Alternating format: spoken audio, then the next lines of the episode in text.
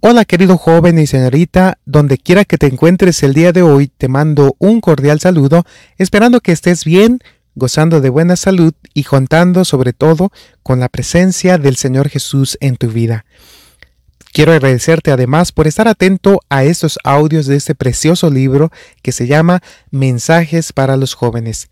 Hoy estamos continuando con el capítulo número 60 que se titula Dar testimonio por Cristo. Te invito a prestar atención. Todos los que están de parte del Señor han de confesar a Cristo. Vosotros sois mis testigos, dice el Señor. La fe del verdadero creyente se manifestará por la pureza y santidad del carácter.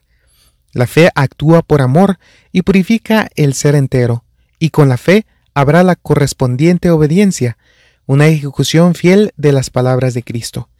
El cristianismo es siempre intensamente práctico y se adapta a todas las circunstancias de la vida real.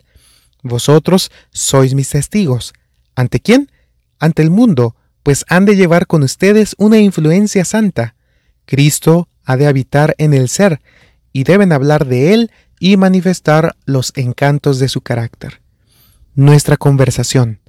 La religión de moda de la época ha amoldado de tal forma el carácter que los jóvenes que profesan la religión de Cristo rara vez mencionan su nombre a sus compañeros.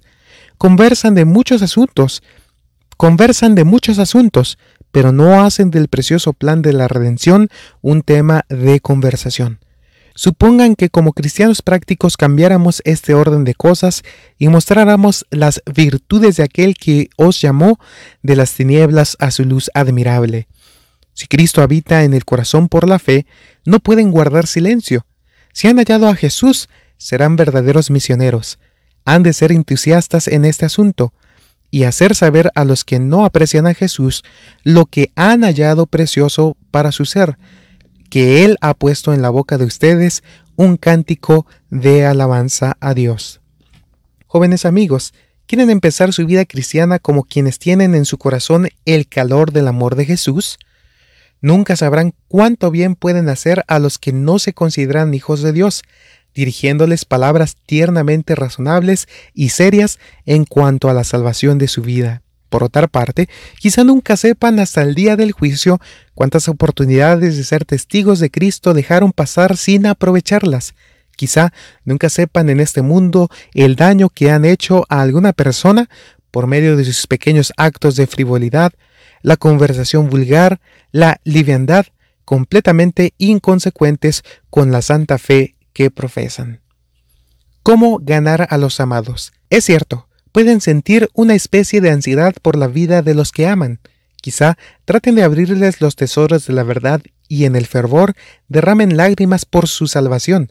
Pero cuando las palabras parecen hacer poca impresión y no hay una respuesta evidente a las oraciones, casi se sienten tentados a reprochar a Dios porque sus labores no dan frutos.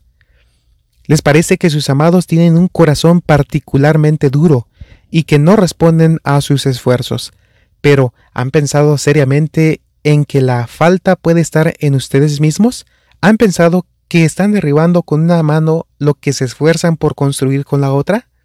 A veces han permitido que el Espíritu de Dios los maneje, y otras han negado la fe con la práctica y han destruido su labor por los familiares, pues sus prácticas han dejado sin efecto los esfuerzos en favor de ellos. El mal genio, el lenguaje no hablado, los modales, la disposición quejosa, la carencia de fragancia cristiana, la falta de espiritualidad, la misma expresión del rostro ha dado testimonio contra ustedes. No menosprecien nunca la importancia de las cosas pequeñas. Las cosas pequeñas proporcionan la disciplina real de la vida. Por medio de ellas se educa al ser para crecer a la semejanza de Cristo o llevar la imagen del mal. Dios nos ayudará a cultivar hábitos de pensamiento, palabra, aspecto y acción que testificarán ante los que nos rodeen de que hemos estado con Jesús y aprendido de Él. El fervor. La vida dedicada al trabajo activo por Dios es una bendición. multitudes que pierden su tiempo en bagatelas, en remordimientos ociosos y en murmuraciones sin provecho, podrían tener una experiencia enteramente diferente si aprecian la luz que Dios les ha dado y la hicieran brillar sobre otros.